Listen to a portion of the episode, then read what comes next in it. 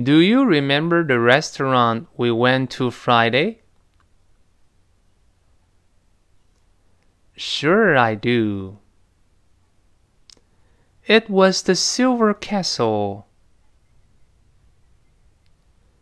No, we've never been to the Silver Castle. Maybe it was the gold coin.